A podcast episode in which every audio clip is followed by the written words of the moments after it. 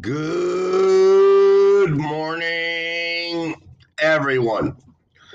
And today is Truly English Podcast, Season 2, Episode 97. Temporada 2, Episodio 97. And today is the 18th day of May 2021. Hoy es 18 de mayo 2021. And today is Tuesday. Tomorrow is Wednesday, and the day after tomorrow is Thursday. Today is Tuesday. Yesterday was Monday, and the day before yesterday was Sunday. The day before yesterday, I rested and I was looking at some new houses. What did you do the day before yesterday? The day after tomorrow, I will be working. What are your plans the day after tomorrow? Yesterday, I was working. What did you do yesterday? Tomorrow, I will be working. What will you do tomorrow? Remember, today, tomorrow, the day after tomorrow. Today, yesterday, the day before yesterday. Today, I want to go back to irregular verbs, and I want to start giving you examples. So our first irregular verb is ser or estar, to be. And we would say am, are, is. I am hungry. You are intelligent. She is wonderful. In the past, was or were. I was hungry yesterday. You were working yesterday. Empezar, to begin. I am beginning a new job. You began a new job yesterday. Morder, bite and bit. The dog will not bite you. The dog bit you yesterday. Soplar, blow or blew. The wind is blowing very strong. Yesterday, the wind blew very strong. Romper, break and broke. I will not break the glass, or I broke the glass last week. Traer, bring or brought. Can you bring some milk when you come to the house? I brought the milk yesterday when I came to the house. Build and built.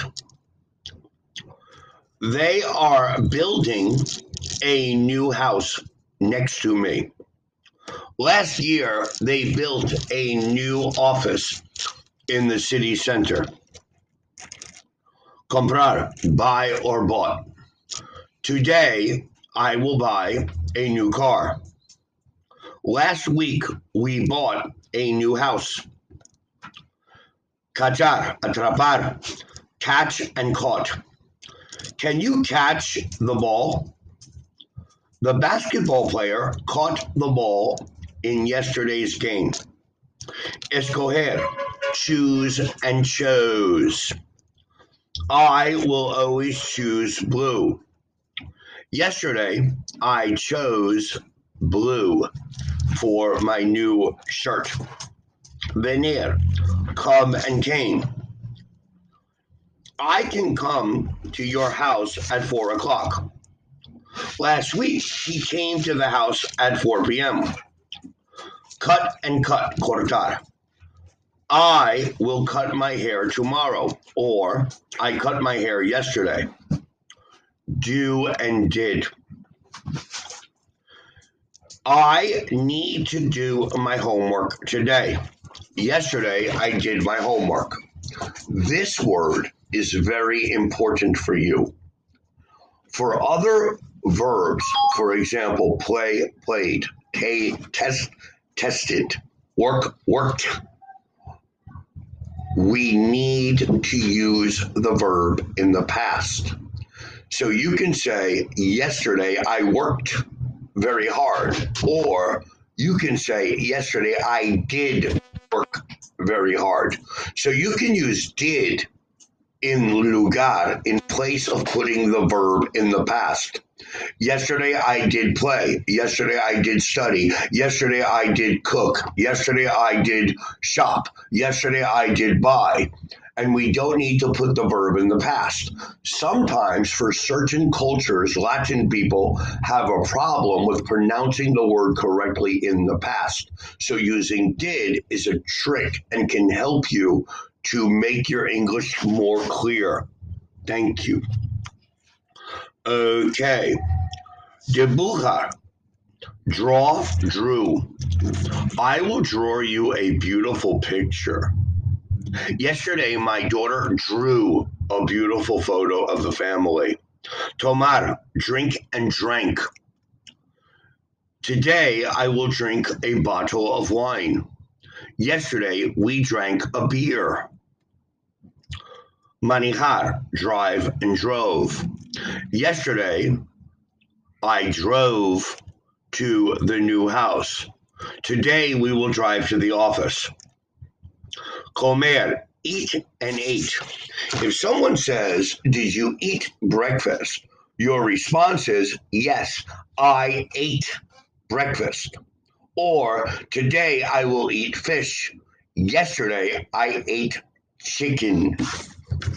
Or another person can say, I don't eat fish. I am a vegan. So yesterday I ate vegetables. Caer, fall and fell. The stock market will fall by two points today. Yesterday, the stock market fell by two points. Sentir, feel and felt. I feel very good today. Yesterday, I felt horrible. These are some examples of how you can use the irregular verbs in the past. Maybe in the future, I will do another podcast to help you understand how to use the irregular verbs also.